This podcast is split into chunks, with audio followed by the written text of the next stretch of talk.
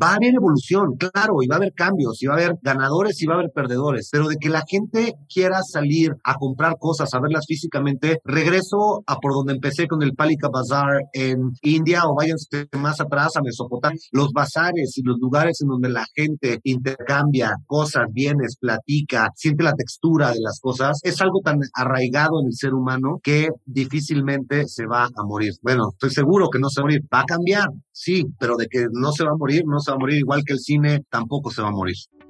Amazing Retail es el espacio creado por Getin, la plataforma líder en retail analytics en México y Latinoamérica. Si quieres posicionarte por encima de tu competencia, toma tus decisiones estratégicas con los benchmarks personalizados de Getin. Monitoreamos más de 3.000 puntos de venta en México en diversos sectores del retail. Abre tu siguiente sucursal en las zonas que ya frecuentan tus clientes potenciales. Para más información, contáctanos. Escríbenos a contacto.getin.mx. No desperdicies las ganancias de tus tiendas y capitaliza su rendimiento. Bienvenidos a Amazing Retail. Yo soy Francisco. Y yo, Anabel. Los centros comerciales son una parte muy relevante para el retail y hemos visto que cada vez es más común contar con espacios destinados al esparcimiento. Los cines fueron de las industrias pioneras en entenderlo. Por esto hoy tenemos un gran invitado que nos platicará sobre su punto de vista sobre la importancia de los cines para los centros comerciales. Pero antes de presentarlo, no se olviden de seguirnos en Spotify o su plataforma de streaming favorita y compartir el podcast en redes sociales. Recuerden mandarnos todas sus preguntas y comentarios con el hashtag Amazing Retail Podcast en cualquiera de nuestras redes sociales. Vamos a escuchar la semblanza de nuestro invitado y regresamos. Hoy en Amazing Retail Podcast recibimos a Miguel Mier, COO de Cinepolis.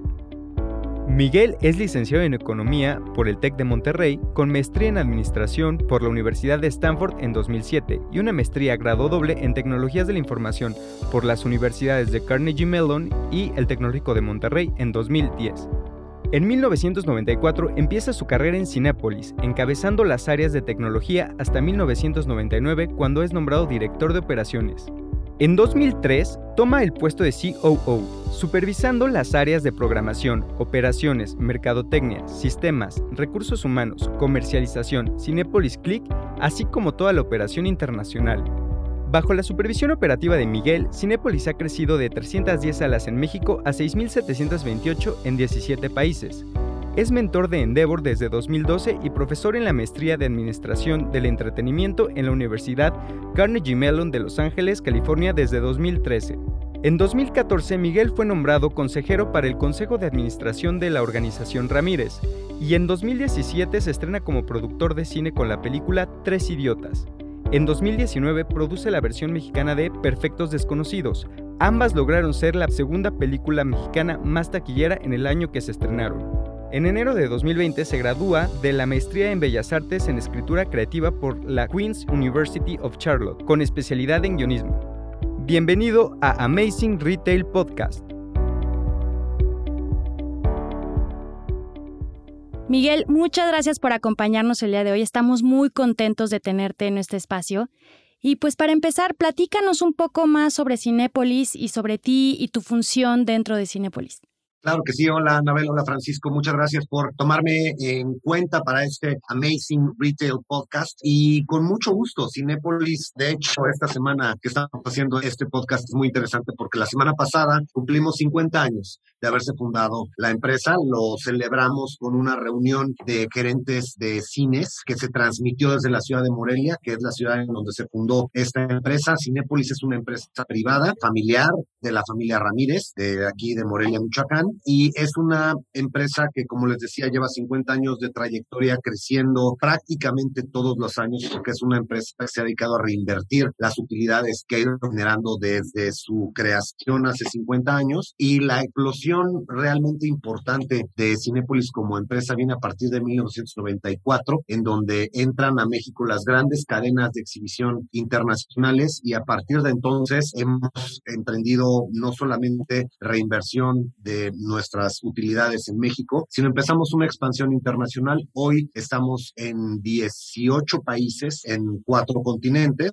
y nos gusta mucho esta numeralia de 321. Somos la empresa número 3 en número de pantallas, pero somos la empresa número 2 en número de boletos vendidos. O sea, hay otras dos empresas que tienen más pantallas que nosotros, pero venden menos boletos que nosotros. Y somos la número uno del mundo en yield, en número de boletos por sala, que creo que para los centros comerciales, pues lo más importante es eso, las salas que tienes, cuánto tráfico le llevan a un centro comercial. Entonces, esta es una empresa mexicana, michoacana, familiar, privada, que se ha posicionado en este 321 del ranking de empresas del mundo.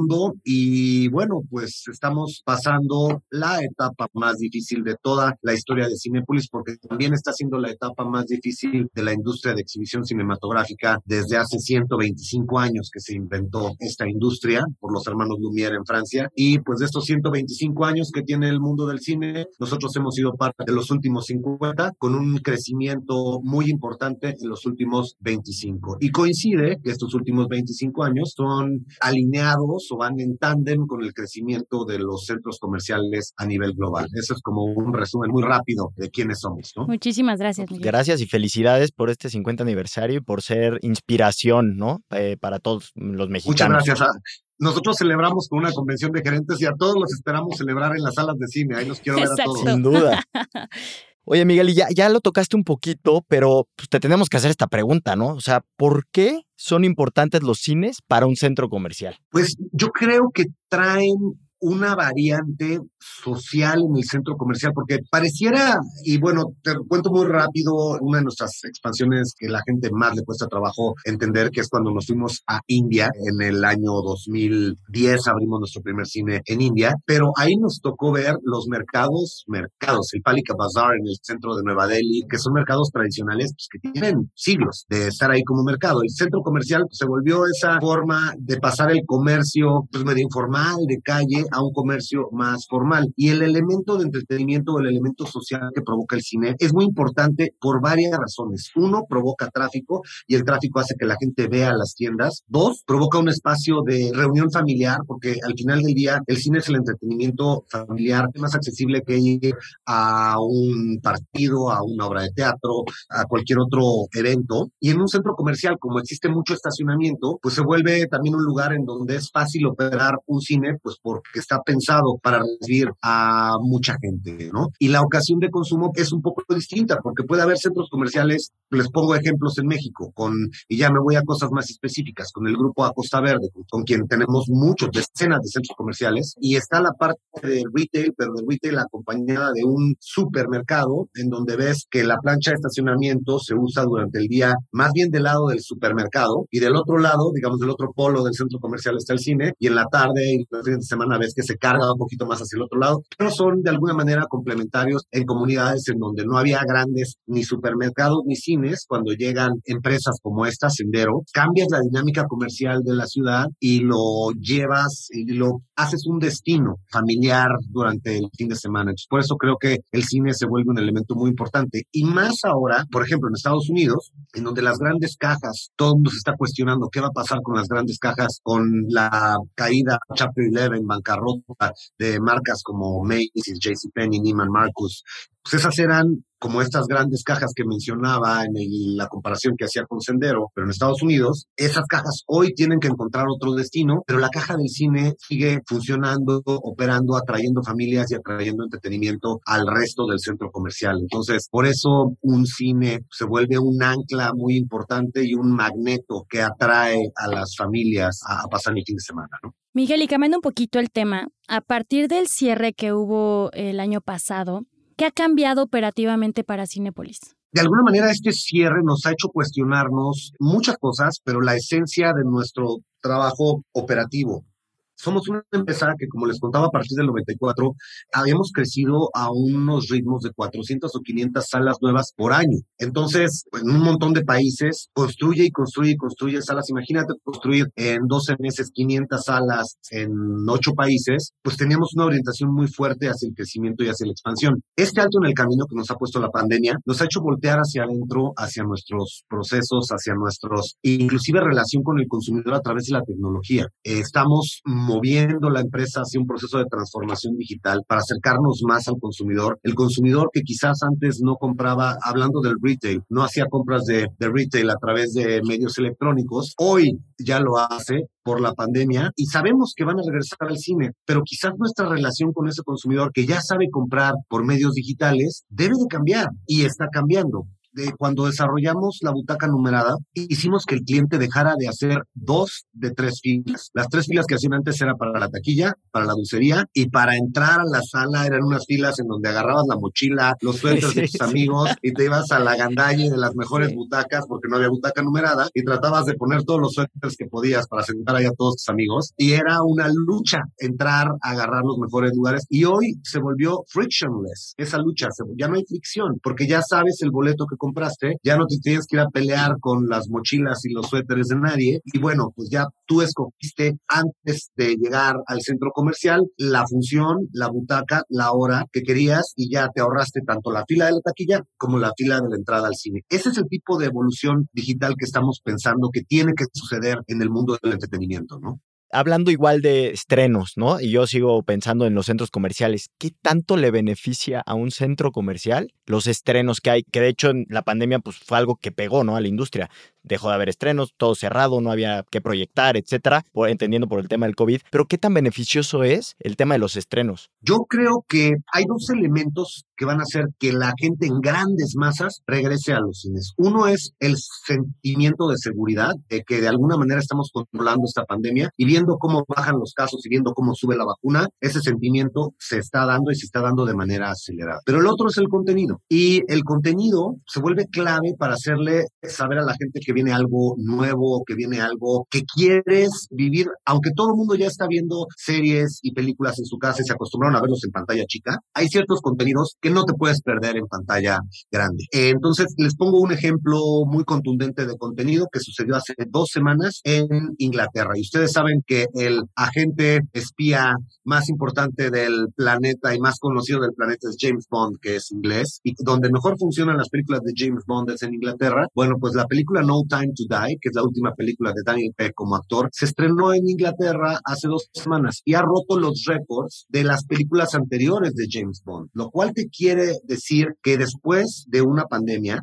donde todavía hay cierto sentimiento de inseguridad, cuando hay un buen contenido, la gente se desborda hacia, las pantallas de cine y pasó en el caso de James Bond, que lo tenemos esta semana en todas las pantallas de Cinépolis, pero justamente el día de hoy estrena Venom. Entonces vamos a tener en simultáneo el contenido de 007 más el contenido de Venom, que es una película de Marvel que en preventa ya hizo más ingresos de los que hizo, por ejemplo, Black Widow, e hizo más de los que hizo Godzilla vs. Kong, que fue la única película que se estrenó durante toda la pandemia, el único blockbuster. Bueno, ya en México tenemos una película que le está ganando en números, que está llevando más gente centros comerciales y va combinada con el 007. Entonces, ahora, para la gente que los está escuchando, que nos está escuchando, que tienen que ver con retail y con centros comerciales, nos ha tocado, por ejemplo, les doy un ejemplo rápido, en Indonesia, cuando se lanzó El Rey León en live action, el centro comercial más grande de Yakarta lo vistieron todo del Rey León. ¿Por qué hago esta mención? Tu pregunta, Paco, tiene que ver con el vínculo del contenido con el retail. Y en el momento en que los centros comerciales lo entienden y ven, hacen su calendario de promociones durante el año, pueden vestir su centro comercial, por ejemplo, ahorita de Venom. Si cualquier centro comercial se vistiera hoy por hoy de Venom, tendrían mucho más impacto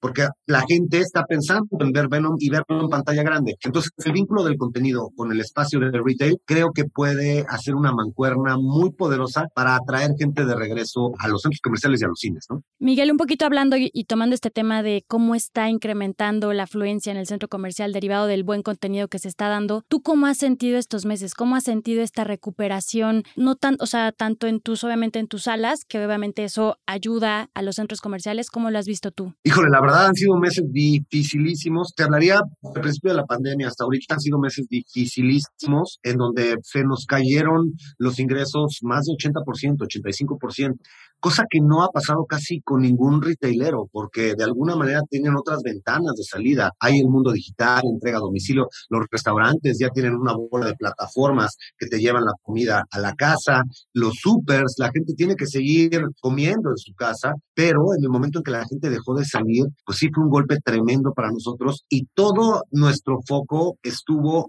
en eh, la salud hacia primero nuestra gente, hacia la gente que trabaja con nosotros y luego hacia cualquier persona que nos visitara en el trayecto. Pero ya habiendo pasado las horas más oscuras, los momentos más difíciles, ahora que ya se ve una recuperación, hay un mensaje que también pienso que deberíamos de posicionar mejor como industria, no nada más Cinépolis como marca, sino digamos la Canacine como cámara o toda la industria y no nada más en México, en general en el mundo. Tenemos que lograr posicionar el mensaje que los cines son espacios de bajo riesgo de contagio por varias razones, dicho por los científicos que han analizado epidemias como esta y virus que se transmiten airborne a través del aire. Los cines son espacios significativamente más bajos de propensión de contagio, por ejemplo, que un restaurante, porque en un restaurante estás hablando, es la naturaleza de salir a un restaurante. Y en un cine, la naturaleza de ir a ver una película es estar callado. Y de preferencia, ojalá nadie hablara nada en la película, pero los que hablan, los de al lado les dicen, oye, por favor, guarda silencio, estamos viendo la película. Entonces, hay poca gente hablando contra un restaurante, una cafetería, eh, un gimnasio en donde la gente está respirando y está corriendo en una caminadora y platica con el de al lado. Y los datos son muy contundentes, hechos por la doctora Moravska de la Universidad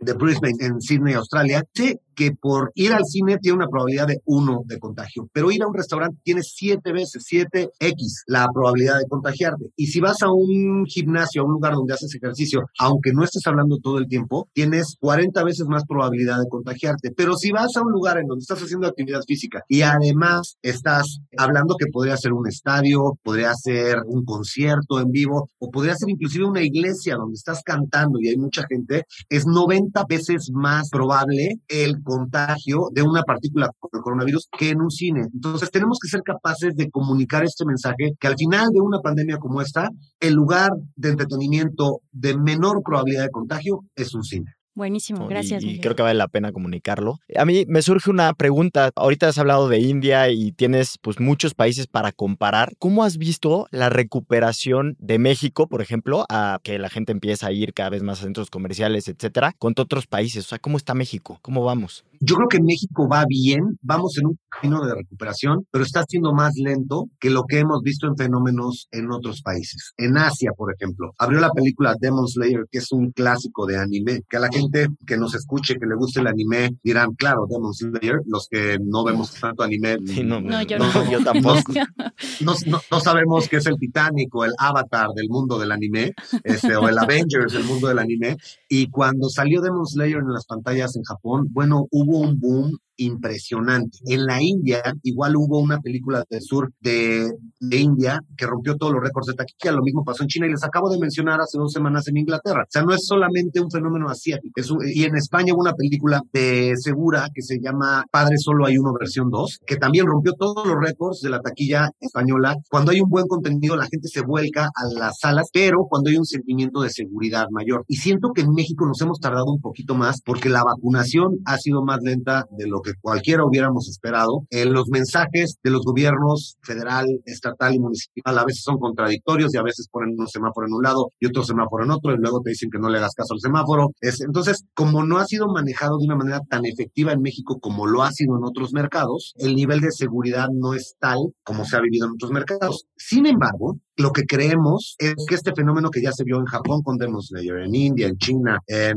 Inglaterra con el 007, en España, etcétera, va a pasar en México en el momento en el que crezca el sentido de seguridad y el sentido de que ya tenemos controlada esta pandemia. Y hay un concepto que llaman los americanos que es pent-up demand, que es como demanda pendiente, que lo han visto en Texas, en el momento que abrieron Texas, pum, los restaurantes se llenaron, los estadios se llenaron. Ahorita ves los partidos de fútbol americano el fin de semana y están a reventar Y bueno, pues todo eso indica que la gente quiere regresar, quiere salir. Y contestando específicamente tu pregunta, en México la recuperación sí ha sido positiva en el camino correcto, pero no a la velocidad que ha pasado en otros mercados. Y es probable que cuando la gente se sienta más segura, veamos un brinco en la, en la demanda. ¿no? Miguel, siempre hacemos esta pregunta a todos nuestros invitados y es, ¿qué piensas sobre la opinión de algunas personas que dicen que el retail va a morir en unos años? Pues les diría a quienes escuchan esa pregunta y la sienten ofensiva, porque pues, es así como medio fuerte la pregunta de qué va a pasar si se muere tu negocio, que piensen en nosotros. A nosotros nos han dicho esa, pero imagínense, tenemos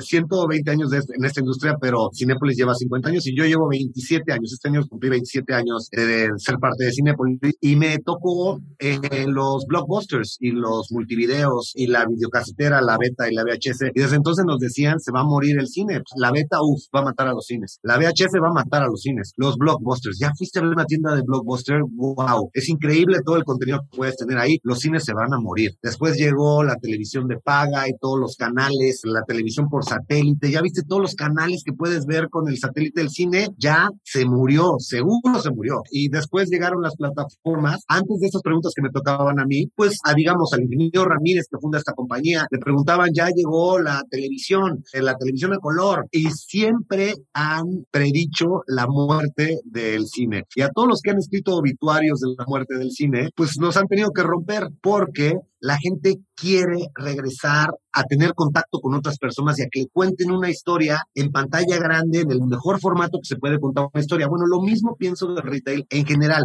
Va a haber evolución, claro, y va a haber cambios, y va a haber ganadores y va a haber perdedores, pero de que la gente quiera salir a comprar cosas, a verlas físicamente, regreso a por donde empecé con el Palika Bazaar en India o váyanse más atrás a Mesopotamia, los bazares y los lugares en donde la gente intercambia cosas, bienes, platica, siente la textura de las cosas, es algo tan arraigado en el ser humano que difícilmente se va a morir. Bueno, estoy seguro que no se va a morir. Va a cambiar, sí, pero de que no se va a morir, no se va a morir igual que el cine, tampoco se va a morir. Nosotros creemos lo mismo que tú, 100%. Y como última pregunta, me gustaría, siguiendo un poquito esta tónica, digo, no que se vayan a morir los centros comerciales, eso no lo creemos, pero ¿cuál consideras que es el futuro? Porque es un hecho que están cambiando. Hoy los centros comerciales son diferentes a como eran los primeros que existieron. Entonces, ¿cuál es el futuro de los centros comerciales o desde tu perspectiva? Yo pienso que el futuro de los centros comerciales y de todas las industrias está en la tecnología. Los de los cines, la banca, el retail, si no nos vemos como un modelo híbrido en donde tenemos cosas físicas y un componente importante tecnológico, siento que ahí sí estamos destinados a no seguir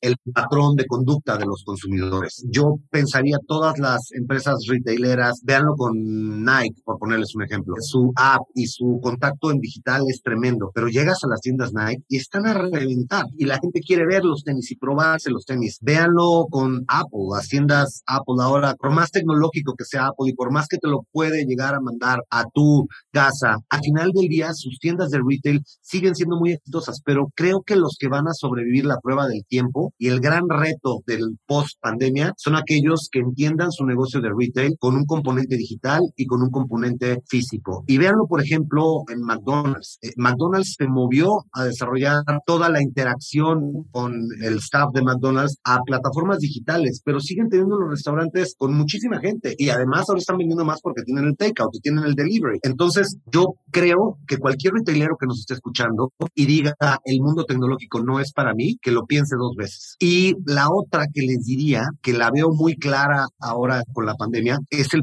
poder de las marcas. en la convención que les mencioné, tuvimos algunos invitados que tienen marcas.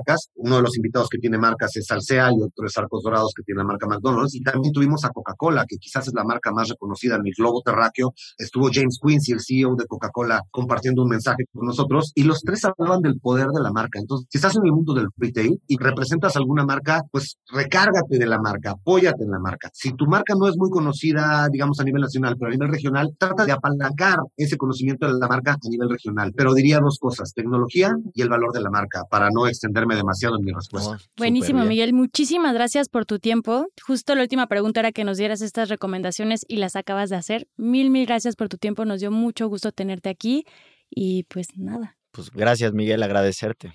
Mucho éxito a ustedes con este podcast, pero sobre todo mucho éxito a todos los que los escuchan para que esta recuperación sea una recuperación muy fuerte que nos lleve a posicionarnos mejor en la mente del consumidor y hacer que la gente salga de sus casas, visite todos sus negocios de retail, visiten los cines y llevemos a este mundo a una normalidad mejor para que el Producto Interno Bruto del país, para que el PIB per cápita de México crezca más rápido y crezca, pues de alguna manera, más ágil para todos. Felicidades por esta iniciativa del podcast y mucho éxito a todos los retaileros que, nos están escuchando. Muchas gracias. Muchas gracias, Miguel. Un abrazo. Nos vemos pronto.